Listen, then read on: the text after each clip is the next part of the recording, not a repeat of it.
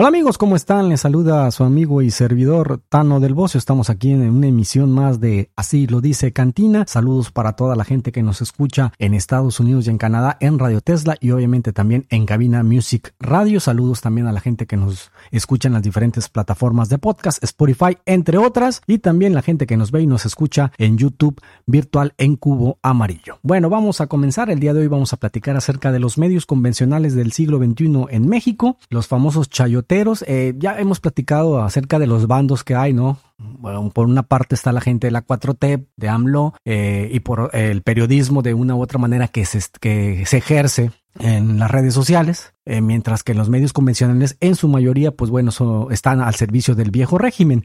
ya lo habíamos platicado con lo de latinos, letrinos, ¿no? Como le dicen, que son pistoleros a sueldo prácticamente. Y bueno, lo, lo hemos visto, lo vemos diario, ¿no? Con Radio Fórmula, con el Reforma, con el Universal, con Televisa, con Proceso, ¿no? Que cambió completamente su línea editorial. Muchos indignados de los medios convencionales por el hecho de que sacaron el quién es quién en las mentiras, ¿no?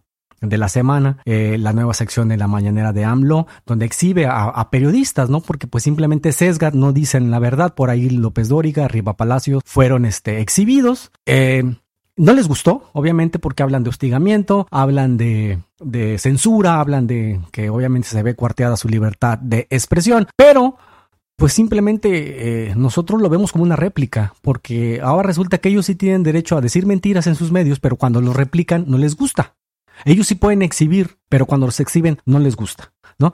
¿Qué pasó? Eh, eh, se indignaron, obviamente la mayoría, este, hasta Carmen Aristegui también habló eh, pestes acerca de, esta sección de, la mañanera. En fin, algunos son chayoteros o la mayoría son chayoteros, gente que de una u otra manera sigue recibiendo lana del viejo régimen, que todavía, pues ya lo hemos visto, es un parte de los tentáculos del PRIAN, ¿no? De, que ahora son comandados por Claudio X González. En fin, ¿qué pasó esta semana? Pues mandaron a uno de sus perros más bravos, a, a Jorge Ramos, para tratar de cuestionar al peje, ¿no? Acerca de la pandemia, acerca de los muertos. Imagínense, hablan de censura, hablan de dictadura, cuando un periodista se para enfrente y cuestiona al presidente. ¿En qué clase de dictadura pasa esto?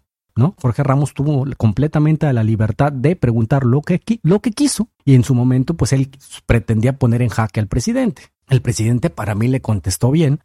no me gustó lo de Jorge Ramos, su insistencia, porque Jorge Ramos no iba a cotejar datos, porque al final empezaron a cotejar datos, tanto los que traía Jorge Ramos como lo que les dio el peje. Lo que no me gustó era el sesgo con el que estaba manejando Jorge Ramos esos datos, porque él decía sus muertos, sus muertos. Bueno, si vamos al criterio de Jorge Ramos de los muertos, que son muertos de AMLO, ¿por qué no hablas de los vivos que salvaron? Entonces también deberías de dar esa contraparte. Murieron tantos o han muerto tantos de COVID, pero se han salvado tantos, ¿sí? Sin embargo, este no da esa, esa parte, da la parte que era con el propósito de golpetear, porque realmente a eso, realmente a eso fue Jorge Ramos, a golpear, a golpetear, a tratar de sacar de sus casillas a un estoico peje que al final le contestó muy bien, ¿no? A pesar de que le tiraron rectazos de 90 millas, supo, supo batear algunas y creo que este, Obviamente para los derechairos, tú ves a los derechairos y, pues ellos dicen que le metieron una arrastrada al peje. Obviamente los derechairos viven en un mundo, en una burbuja, como dijo Jorge Ramos, pero que al final el que perdió la cordura fue Jorge Ramos porque perdió, terminó hablando sobre el cubrebocas del año pasado del peje y el mismo peje le dijo, bajaste el nivel de debate, ¿no? En fin, ahí como que creo que después de haber dicho eso, se puede decir que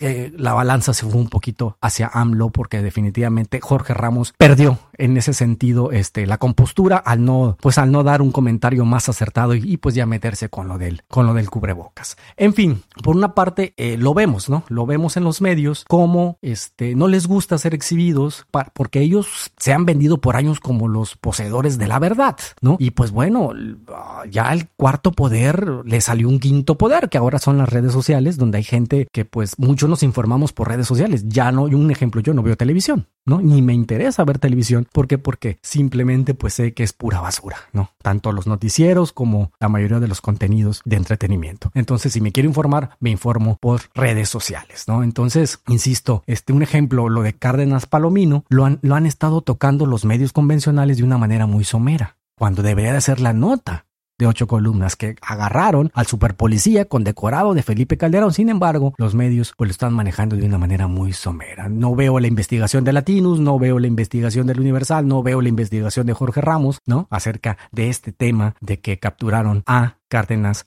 Palomino. Las semanas pasadas estuvieron hablando de la narcopolítica de Morena, los articulistas, eh, muchos medios convencionales, porque ese tema lo sacó este, el gobernador de Michoacán, que por cierto sigue haciendo el ridículo con su banquito verde, ¿no? Pero no los veo ahora hablando de un golpe que acaban de asestar a una estructura del narco, como en este caso es haber agarrado a un cómplice de García Luna, como lo es Cárdenas Palomino. Los medios de una manera muy somera están manejando. Simplemente pues ahí te das cuenta que hay dos bandos muy bien definidos. Los medios convencionales están con el viejo régimen, completamente, son, son parte de los tentáculos del viejo régimen y bueno, tienen bien cautivo a los derechairos, tienen bien cautivo ya a su público al que le van a seguir mintiendo y alimentando constantemente para que para ser anti 4T, ¿no? Mientras que está el ciudadano de pie en medio y están los pro AMLO, que también algunos pro AMLO pues sí como que de repente se, se pasa, ¿no? La verdad yo veo muchos videos, o veo, no todos, pero veo algunos y de repente hay algunos que digo, no manches, ¿no?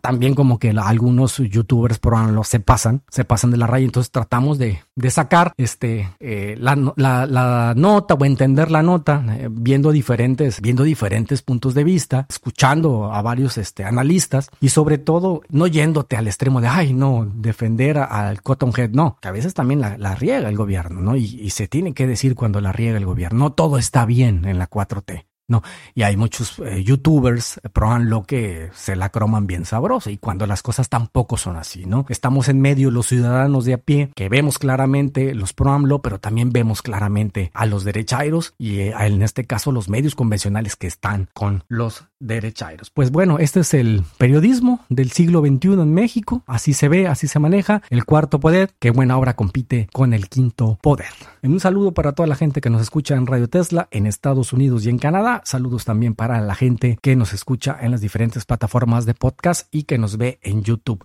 Usted sabe, obviamente, por quién, eh, por quién informarse o por dónde este, desea informarse, si por unos o por otros. Mi nombre es Tano del Bocio. Hasta la próxima.